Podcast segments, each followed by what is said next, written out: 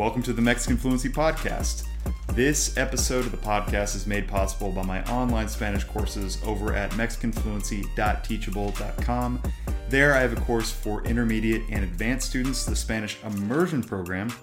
I made it to pair with this immersion podcast so you can get the transcripts, vocabulary training at Facebook, members only zone, and much more. ¿Estás listo? Vamos a empezar. Listo, vamos a empezar un nuevo episodio de Mexican Fluency Podcast, un podcast de inmersión en español mexicano. En este episodio vamos a hablar sobre un tema que es muy común para muchos gringos y eso es cuando tu español ya no es tan bueno como antes. Y decimos en, en inglés, decimos to be rusty o rusty Spanish, por ejemplo. Entonces vamos a hablar sobre ese fenómeno y qué se puede hacer para mejorar. O sea, porque es, es, es normal y siento que muchos estudiantes de, de cualquier idioma um, se encuentran con los mismos problemas, ¿no? Básicamente. Entonces, antes de empezar, solo quería mencionar lo obvio y este podcast ahora se llama uh, Mexican Fluency en vez de Latino Fluency y cambiamos el nombre principalmente porque queríamos enfocarnos más en temas mexicanos, más en español mexicano y de hecho ya, ya hacíamos eso, ¿no? Sí. Sí, o sea, realmente ya hacíamos eso, solo queríamos como cambiar el branding, ¿cómo se, cómo se puede decir eso? Pues sí, sí, branding. El branding, Sí. branding, ¿no? De- del podcast, para que sea, para que fuera más, Enfocado. más enfocado, más claro, para que sepan qué es lo que van a escuchar. Así es. Entonces, regresando al asunto, y pues solo te quería preguntar primero si tú eh, en tu vida, si, has, si te has encontrado con ese problema. Pues sí, cuando estudié francés. ¿Ok? Con francés es cuando más lo he notado. Cu- Cuéntanos un poco sobre eso. Cuando estaba en la prepa estudiaba francés y cada vez iba avanzando un poco más y podía hablar un poquito, pero después lo dejé completamente de practicar y en la universidad volví a tomar clases y fue cuando me di cuenta de, wow, estas cosas ya las sabía y ya no me acuerdo. Ya no puedo hablar, ya no puedo ni siquiera mantener, o sea, decir enunciados cortos o cosas así. Se me había olvidado mucho, mucho. Claro. Y es, es interesante porque ella, pues, no ha tenido muchos problem- problemas así con su inglés porque realmente lo habla desde niña. Y entonces yo, realmente su, su aprendizaje de francés es más parecido a mi español porque yo empecé muy tarde, como básicamente en la prepa. Y, y ni siquiera lo tomaba muy en serio hasta, hasta, que, hasta que tuve como 20 años o 21 años. Entonces, es, es posible que, que eso te pase. Entonces, que eso te pase.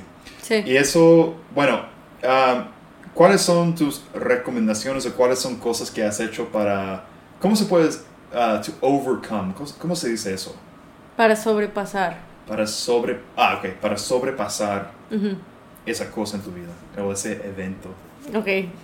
Eh, pues lo que yo noto con mi inglés, que fue la diferencia del francés y por qué el inglés no se me olvida, es porque aunque cuando yo vivo, o sea, vivo aquí en México y no hablo con gente en inglés, toda la televisión que yo veo es en inglés, toda la música que yo escucho es en inglés, estudio cosas de mi carrera en inglés, entonces por eso es mucho más difícil que se me olvide o que no, o sea, que, que llegue al punto de como me tocó el francés.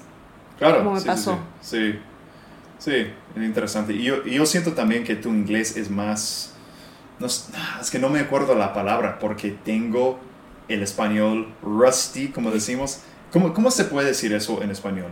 Cuando tienes el Yo- español... Yo creo que no hay un term- no hay un término específico, la traducción literal de rusty es oxidado, Ajá. Pero realmente la gente no lo usa como, ah, se oxidó mi idioma, no lo usa la gente, solo No. dice, ya, no hablo igual o no es tan bueno. no es tan bueno, no Sí. es igual. Y, pero, pero la palabra es oxidado, pero no se usa igual. Entonces, si hablas sobre algo, pues, rusty, puede ser un- Una cadena, un fierro. Una cadena, un fierro oxidado. Sí, como Sí. la cadena de la bicicleta. se oxida. Exactamente. Pero este no pero no, no decimos eso con No, hablando de idiomas o con cualquier como destreza que se Que pueda yo aprender, sepa, no. Sí.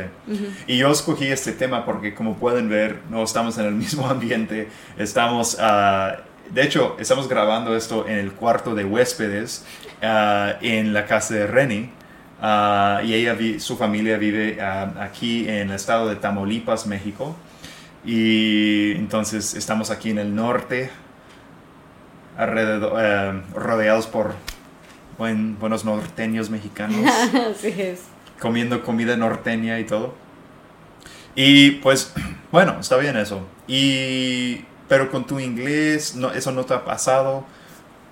Bueno, dijiste que antes, cuando llegaste por la primera vez a vivir, Bueno, a pasar más tiempo. a pasar más tiempo, Porque toda la vida he ido a Estados Unidos de vacaciones, pero Claro. ahora que tú ya regresaste a vivir a Estados Unidos, pues te he ido a visitar sí, por periodos un poquito más largos de tiempo. sí. Entonces, me dijiste que, que llegaste una vez y, y estabas, ibas a tomar exámenes en inglés, por ejemplo.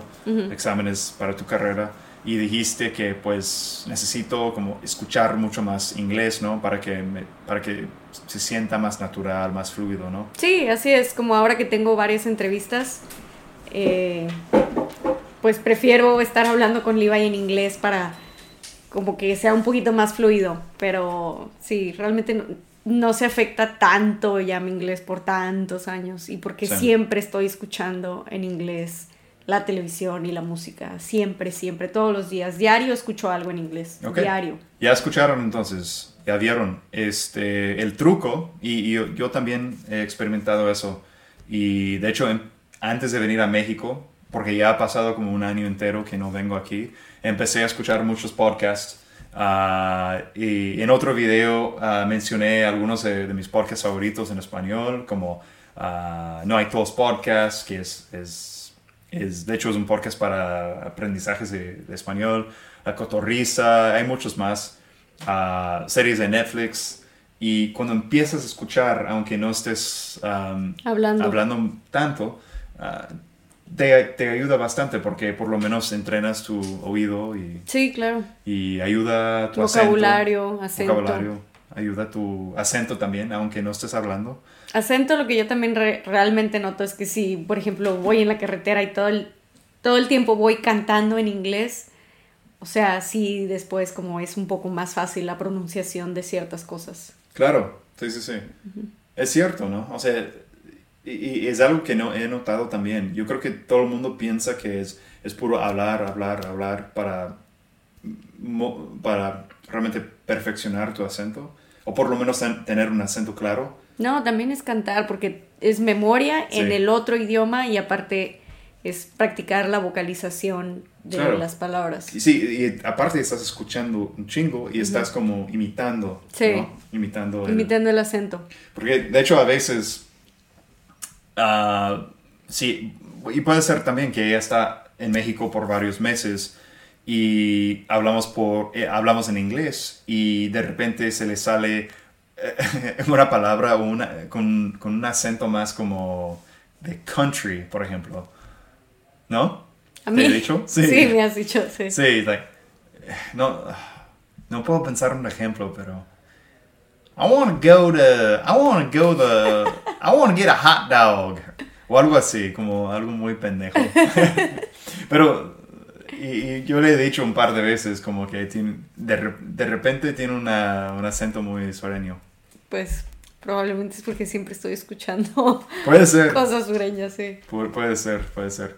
Bueno, eso es todo. Solo queríamos enfocarnos en este tema porque por lo menos empezar una nueva ronda de episodios hablando sobre ese tema porque primero no hemos grabado un episodio de podcast en un buen rato y también porque llegué a México y le, le estaba diciendo antes de llegar que mi español ah, andaba un poco oxidado, entre comillas. Entonces ah, pensé que sería un buen, un buen tema para mm, explorar un poquito. Así es, es Sí. un tema muy importante y es muy importante que si realmente quieres aprender un idioma y hablarlo 100% fluido, tienes que escuchar o leer ese idioma diario. Tiene que ser diario. Y de hecho, desde hace mucho tiempo que no dejo que, que, que mi, mi, mi, español sea tan malo como antes. Porque desde hace mucho tiempo estoy pasando más tiempo en México, estoy hablando más, estoy leyendo más, escuchando radio, podcast, música. Y dejé de hacerlo por mucho tiempo. Así que no te dejes, no te dejes. Exacto, no te dejes. bueno, eso es todo. Si te gusta este podcast, por favor, vayan a echarle un vistazo a the Spanish Immersion Program. Spanish Immersion Program va junto con este podcast.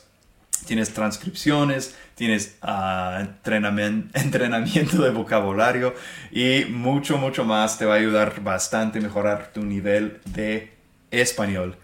Bueno, eso es todo. Muchas gracias de nuevo. Adiós.